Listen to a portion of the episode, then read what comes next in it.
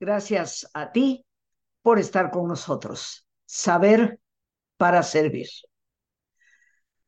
El día de hoy, queridos amigos, me tomo la libertad de autoinvitarme para compartir con ustedes un tema que me parece cada día más importante, porque la situación que vivimos en muchas ocasiones nos muestra que nuestra emotividad se sale de su cauce y nos lleva en muchas ocasiones a muchísimos problemas. Hoy vivimos, como en tantas ocasiones tristemente lo he tenido que decir, epidemias depresivas, epidemias de ansiedad y por supuesto una gran epidemia de violencia. Tan solo estas tres razones que hoy está frente a todos nosotros en cuanto a la situación que tantas personas padecen y que en algunos momentos nos afectan a todos y cada uno, podemos darnos cuenta que detrás de estas epidemias hay emociones desbalagadas, la tristeza, el miedo y la ira. Hoy nuestro tema es la importancia de las emociones. Solemos pensar que, bueno, pues las sentimos y punto. Ni modo. Surgen en el momento en que por algún motivo o razón se les pica, como a veces tristemente se le pica al toro, y brinca. Pero en realidad, queridos amigos, las emociones las producimos en nuestro interior. Ciertamente surgen como una respuesta en muchas ocasiones a lo que acontece afuera. Pero en última instancia, o desde la primera instancia, nosotros somos los moduladores de esa reacción. Nos tendríamos que preguntar para qué tenemos emociones. ¿Cuál es la razón, el motivo de tenerlas? Bueno, queridos amigos, es muy importante comprender la razón que tienen, porque nos va a ayudar indiscutiblemente a apreciarlas más y darnos cuenta de la importancia que hay en saber conducirlas, saber manejarlas.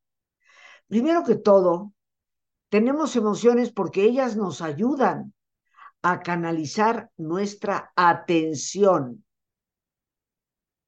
Cuando una persona dice, es que no puedo dejar de pensar en esto, seguramente eso que está pensando tiene un contenido emocional que le hace remitirse constantemente a ese pensamiento, a esa imagen.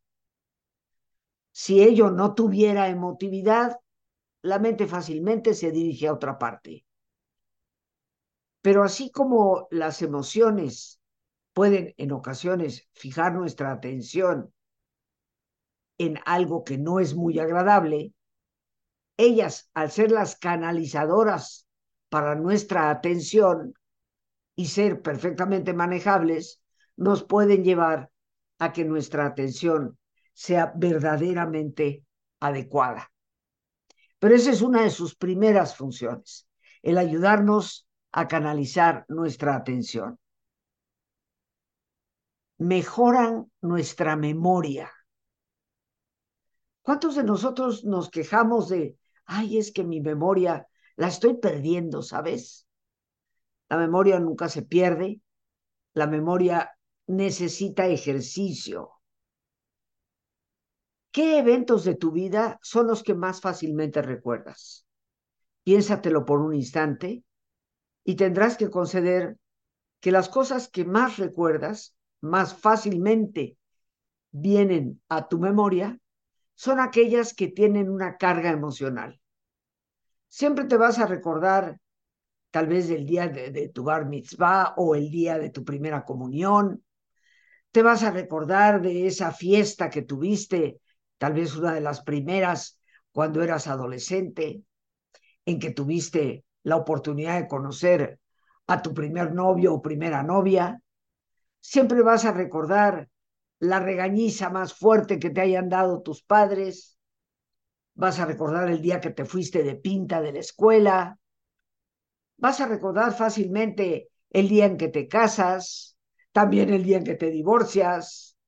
Recordarás con facilidad el nacimiento de tu hijo, la fiesta de su propia primera comunión o bar mitzvah o cualquier otro festejo en donde la familia participó plenamente. Recordarás siempre el fallecimiento de algunos de tus seres queridos que se te adelantaron. Todo aquello que fácilmente se evoca en la memoria, sin ningún esfuerzo, es porque tiene un contenido emocional. En algunos de los cursos que yo imparto sobre mejoramiento de la memoria, pues siempre menciono cómo la emoción es uno de nuestros poderosos aliados. Si tú logras meterle contenido emocional a lo que lees, aunque sea un libro técnico, tienes capacidad de emocionarte con ello, lo vas a poder recordar más fácilmente. Así que las emociones sirven también una función para la memoria. Organizan nuestra conducta, porque estarás de acuerdo que la mayoría de nosotros actuamos indudablemente de acuerdo a lo que sentimos. Nos dejamos llevar para ir a un sitio o a otro de acuerdo al gustito que nos provoque este o el otro sitio. Nos relacionamos más fácilmente con aquellas personas con las que sentimos una conexión de tipo afectivo. La conexión será mucho más sencilla y más fluida. Indiscutiblemente que sin darnos cuenta, nuestro comportamiento en un alto porcentaje se rige por las emociones que hay en nosotros y a las cuales nosotros les damos vida. Determinan nuestro acercamiento o nuestra evitación social.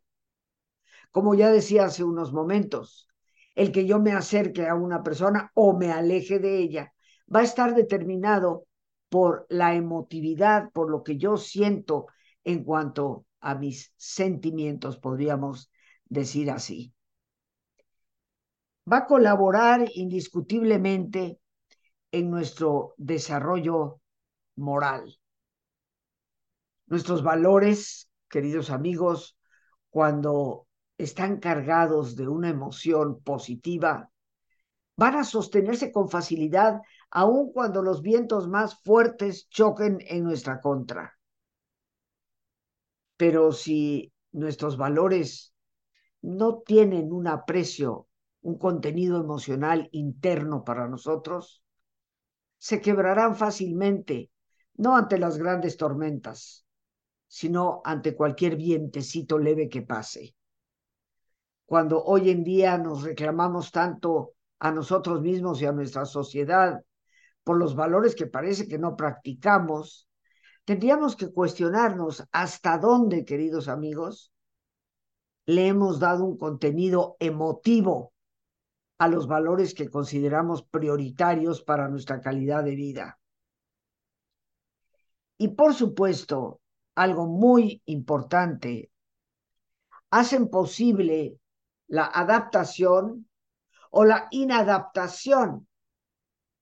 En un mundo que constantemente está cambiando, los seres humanos nos vemos obligados a adaptarnos.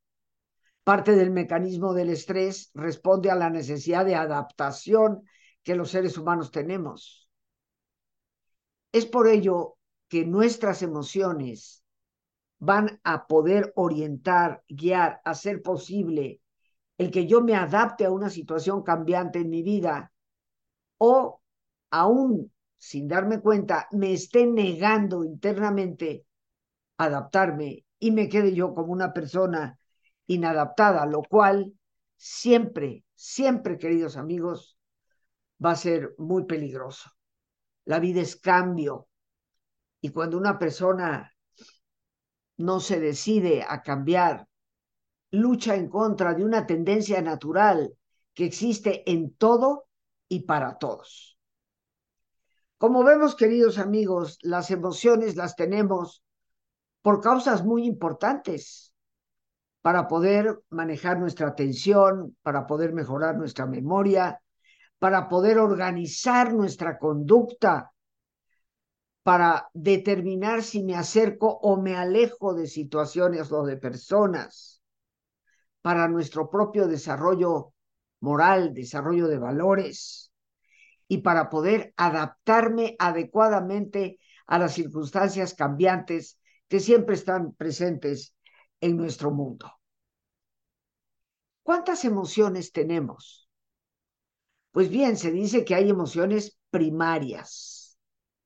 Y las emociones primarias, en algunos momentos las hemos mencionado aquí, el amor, la alegría, el miedo, la tristeza y la ira.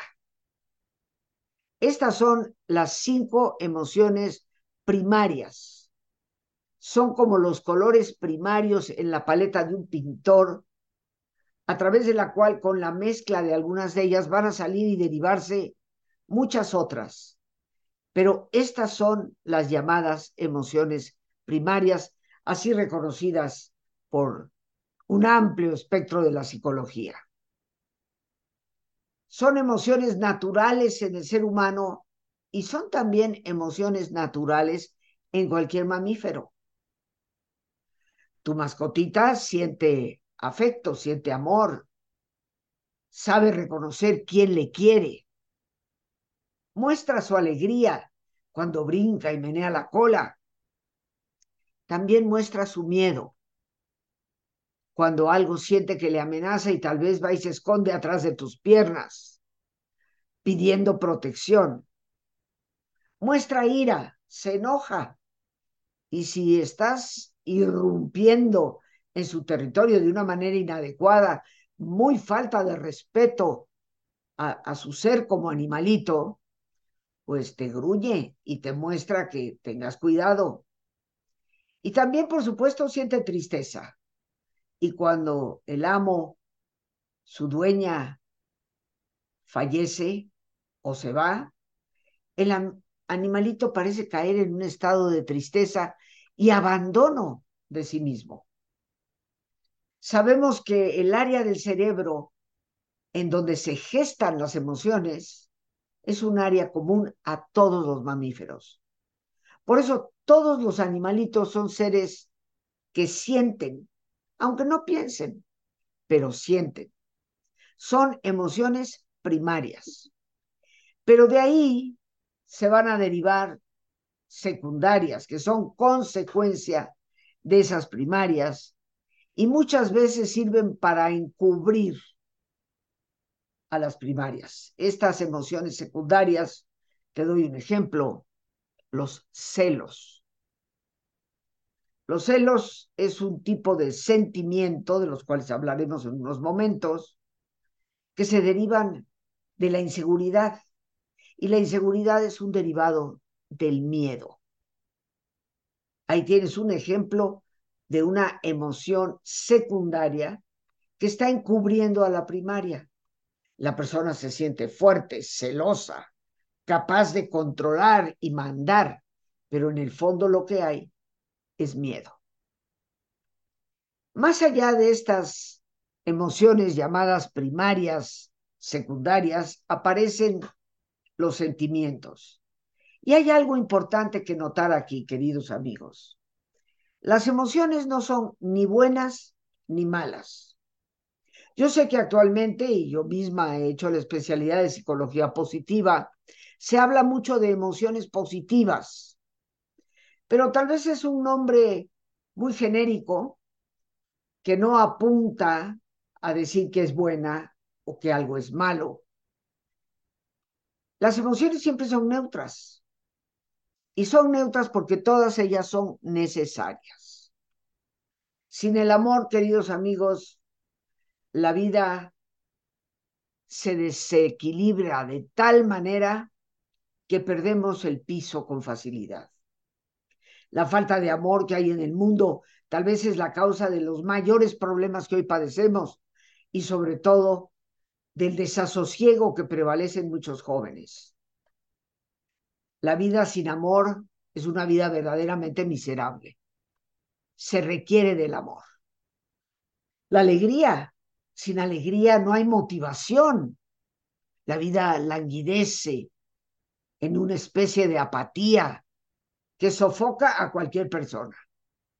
La alegría es indispensable para vivir.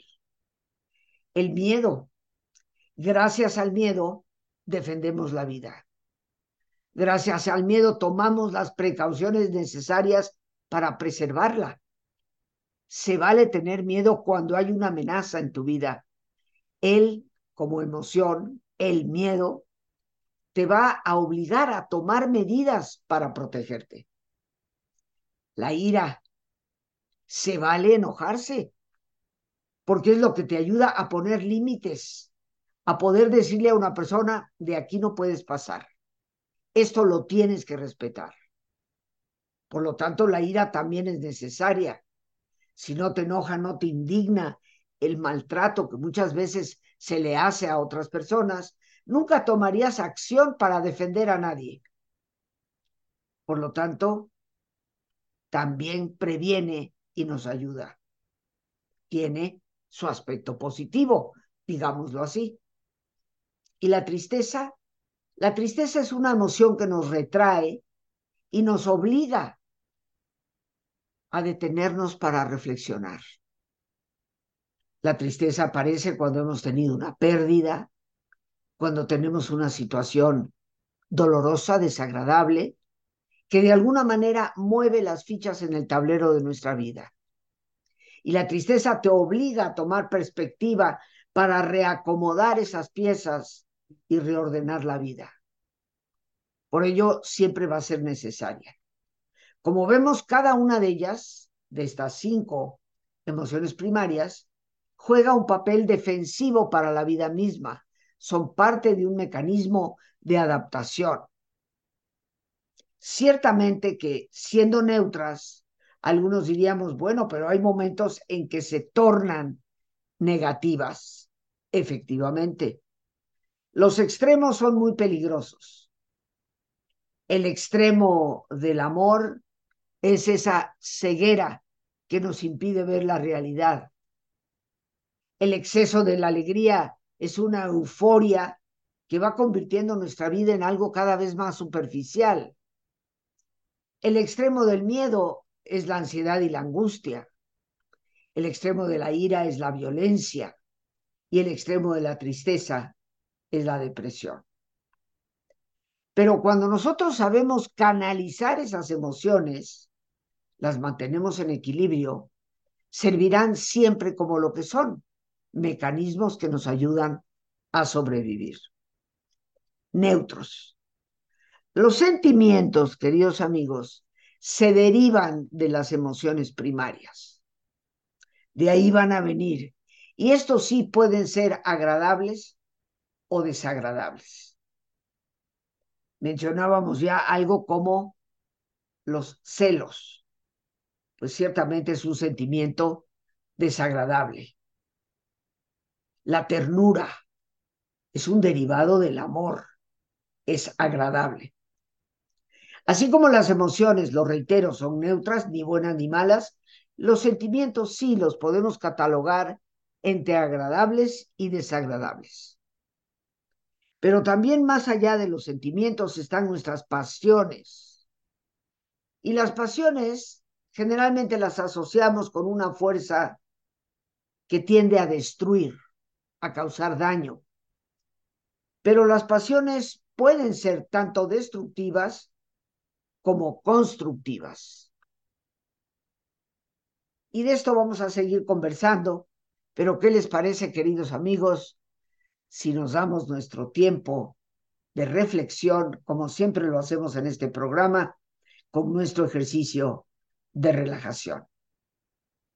Y lo primero que te pido, como es nuestra costumbre, es que te pongas en una posición cómoda y si te es posible hacer el alto completo, el alto total, qué mejor que cerrar tus ojos. Y ya con tus ojos cerrados, toma conciencia de tu respiración, del entrar y el salir del aire en tu cuerpo. E imagina cómo al inhalar así como llevas oxígeno a todas tus células, inhalas también serenidad para tu mente. Al exhalar, así como tu cuerpo se libera de toxinas, imagina cómo en ese aire que sale también te liberas de todas las presiones y todas las tensiones. Respira profundamente.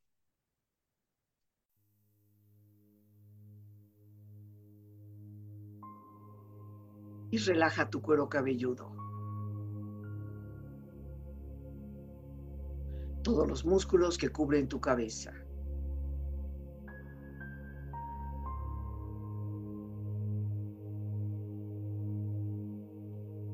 Relaja tu frente. Siente la piel, la vibración de la piel que cubre tu frente.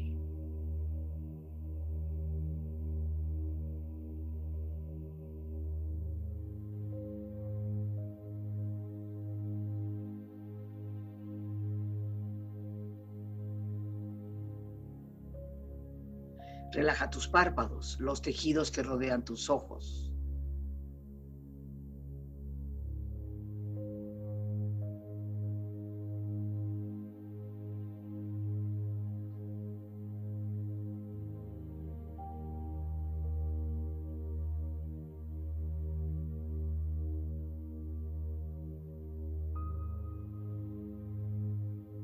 Relaja tus mejillas, toda la piel, todos los músculos que cubren tu cara.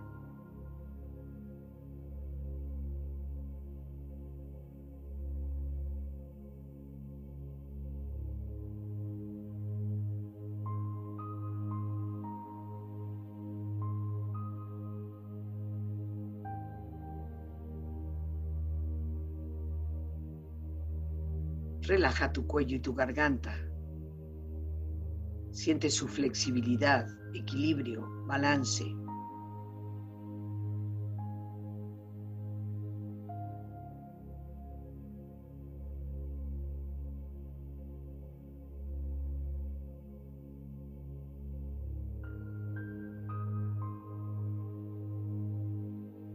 Relaja tus hombros, brazos y manos, así como tu espalda. Siente una agradable sensación que relaja todos los músculos en estas partes de tu cuerpo.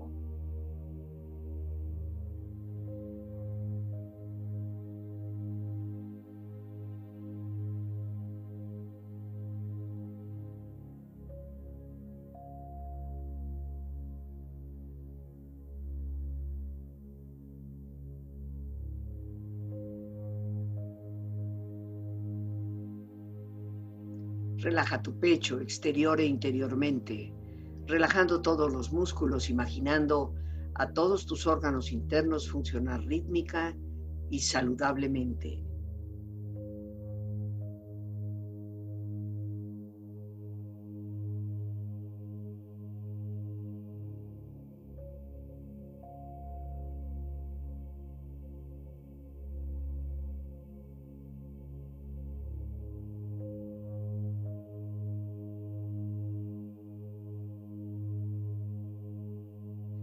Tu abdomen, exterior e interiormente, relajando todos los músculos, imaginando a todos tus órganos internos funcionar rítmica y saludablemente.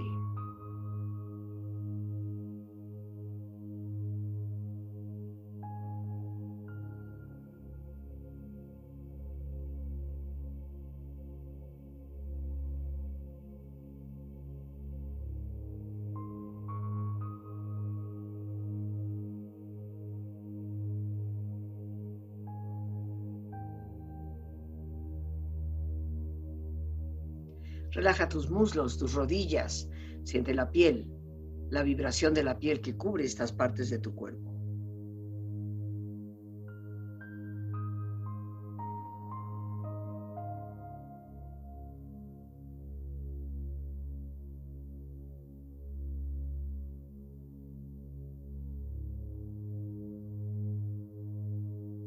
Relaja tus pantorrillas y tus pies.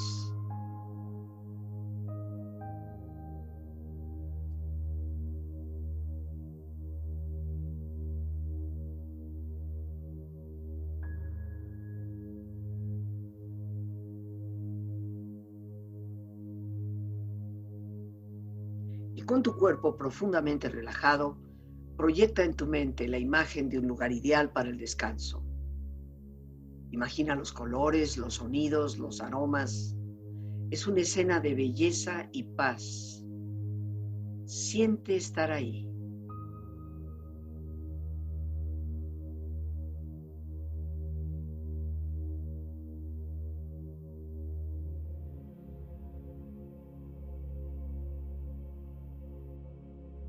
Con tu cuerpo relajado y tu mente serena,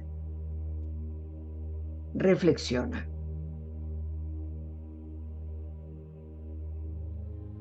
Las emociones son los motores con los que nos movemos.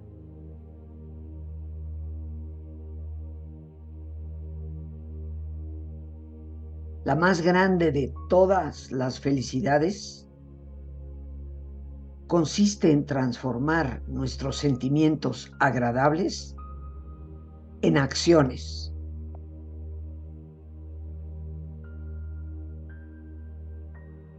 La única manera de cambiar una actitud negativa de otra persona es conectar con ella a través del corazón.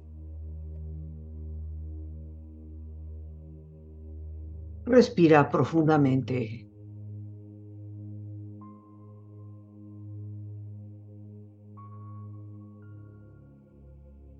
Relájate bien.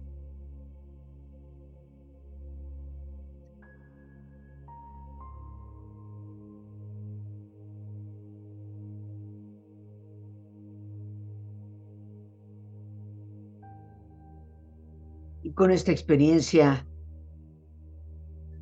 Empieza lentamente a estirarte, brazos, manos,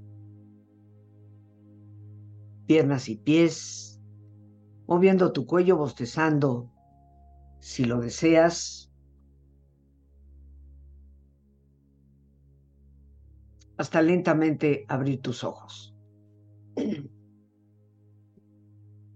Ojos abiertos, bien despierto, muy a gusto, bien descansado y en perfecto estado de salud, sintiéndote mucho mejor que antes en toda forma. Bien, queridos amigos, nuestras emociones, el tema de hoy, algo con lo que entramos en contacto desde dentro y que está siendo generado por nosotros mismos en nuestro interior. Pero siendo las emociones o teniendo ellas funciones tan importantes como canalizar nuestra atención, ayudarnos en la memoria. Aprender a conducirlas se convierte en una tarea sumamente importante. Aprovecho esta oportunidad para invitarte, ya que los próximos días 27, 29 y 30 de este mes de noviembre tendré el enorme gusto de compartir con ustedes un taller, sabiduría emocional. Porque más allá de conocer nuestras emociones, debemos desarrollar la sabiduría interior para poder conducirlas adecuadamente. Las emociones nunca deben de ser reprimidas, deben ser canalizadas.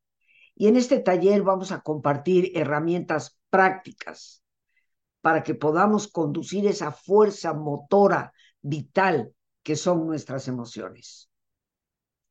Para informes puedes llamar al 55 37 32 9104.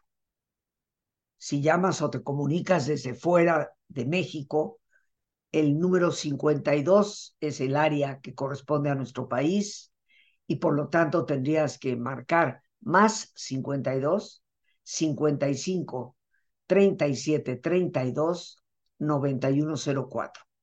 Es un teléfono en donde con todo gusto te podemos atender telefónicamente, pero también puedes enviar WhatsApp, Telegram o Signal, el que tú prefieras, y desde ahí te estaremos dando toda la información.